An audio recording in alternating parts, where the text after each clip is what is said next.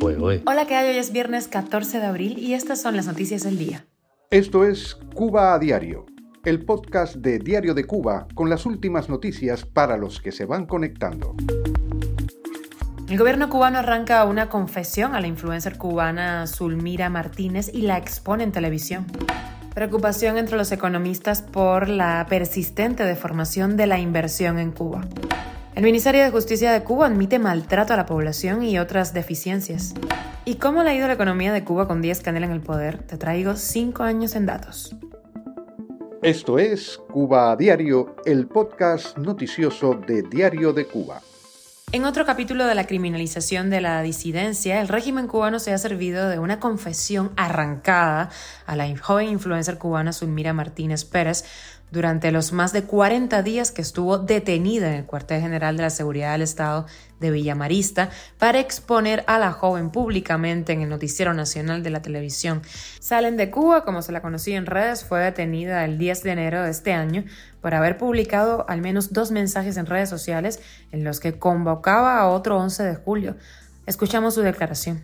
Siempre quise sobresalir entre, entre los demás eh, pero bueno, no sabía cómo. Yo decidí eh, abrirme una cuenta también, una cuenta eh, en contra del proceso revolucionario que con el nombre de Sale en Cuba Censura.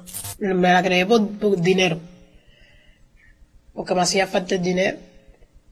La busqué a Yamila, la dije Maceo, la busqué en las redes, comencé a seguirla por un tiempo hasta que ya me decidí a, escribirle por Messenger. Escribí por Messenger y pasó mm, como un mes y pico antes de que me respondiera. La joven, trasladada a la prisión para mujeres del Guatao, en las afueras de La Habana, implicó en su caso a una persona fuera de la isla, blanco de otras acusaciones del régimen en estos programas propagandísticos. En el material, aparte de la captura de pantalla de las publicaciones de Martínez Pérez y de la repercusión que ha tenido la detención y procesamiento de la joven en redes sociales y medios independientes, nos ofrecen otras evidencias que sustenten la acusación del régimen. Estamos viendo un caso Padura 2. Cuba a diario. Y en medio de la crisis y la propaganda del régimen sobre la soberanía alimentaria, en la agricultura se invierten 12 veces menos que en los servicios empresariales o inmobiliarios. Las estadísticas oficiales confirman la persistencia de una estructura muy deformada de la inversión en Cuba en la que un tercio se concentra en servicios empresariales, inmobiliarios y alquiler, incluyendo parte del turismo. Así lo advirtió el economista Pedro Monreal, tras los datos publicados recientemente por la Estatal Oficina Nacional de Estadísticas e Información. El economista destacó en Twitter que sin una mayor inversión agropecuaria no se va a superar la inseguridad alimentaria en Cuba, ni se mitigará tampoco la inflación, ni la pobreza, ni habrá desarrollo nacional. El ministro de Justicia de Cuba admitió deficiencias en su trabajo durante 2022, como el maltrato a la población y la demora en responder a planteamientos en el balance anual del trabajo de la institución publicado en el diario oficialista Granma. Como suelen hacer las instituciones eh, subordinadas al régimen cubano, el ministro se escudó en el embargo estadounidense para justificar su gestión.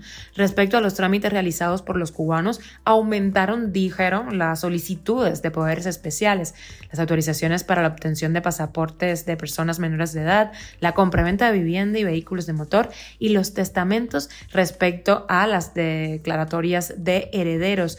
Aunque el medio estatal evitó mencionarlo, esos trámites reflejan claramente la crisis migratoria que atraviesa Cuba. El primer ministro destacó la labor de los juristas en el juicio de Londres y reitera que el fondo CFR no es acreedor del Estado cubano. Cuba a diario. Y en pocos días se cumplirá el quinto aniversario desde que en 2018 Raúl Castro tomara la decisión de colocar a Miguel Díaz Canel como presidente del gobierno, algo que parece será ratificado muy probablemente para los próximos cinco años. Comencemos por la evolución de la agricultura. Vamos a ver en datos que nos ha traído Díaz Canel. Los números más actualizados informan que en 2022, con respecto a 2018, se produjo un 29% menos de vianda, 31% menos de hortaliza, 35% menos de arroz y 80% menos de frijoles. La explicación de tal contracción se encuentra en datos como el salario medio de los trabajadores agrícolas, que cuando llegó Díaz Canel era un 18% mayor que el salario medio nacional, pero que en 2021 ya estaba un 16% por debajo del salario medio. Mientras tanto, se siguen construyendo hoteles. Las consecuencias que, bueno, bajo el mandato de Díaz Canel, Cuba ha acumulado niveles de inflación desconocidos en su historia. La industria igualmente ha padecido con el mandato de Canel. Aquí también bajó los salarios y por lo tanto la producción de bienes. Un indicador crucial para evaluar el actual presidente es la inversión extranjera. Pues bien, si en 2018 el gobierno cubano aprobó proyectos financiados por inversores extranjeros por 1.500 millones de dólares, en 2022 fueron 400 millones los captados. El retroceso en bienestar humano bajo el gobierno de Díaz Canel también ha llegado incluso a indicadores extremadamente sensibles en la política propagandística del régimen, como por ejemplo la mortalidad infantil. En 2018 en Cuba morían tres, eh, cuatro niños por cada mil eh, nacidos vivos. En 2022 se retrocedió a 7, 8, un aumento del 95% del que no hay precedentes históricos desde que este indicador es registrado.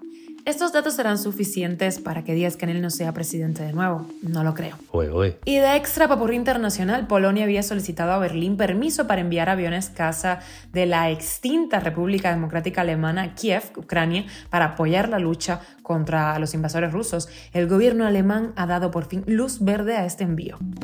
Y la expresidenta brasileña Dilma Rousseff asumió ayer jueves eh, la presidencia del nuevo Banco de Desarrollo de los BRICS en una ceremonia en Shanghái con la presencia de su padrino político y actual presidente Lula da Silva. Este banco fue fundado por las naciones integrantes del grupo BRICS, compuesto por Brasil, Rusia, India, China y Sudáfrica.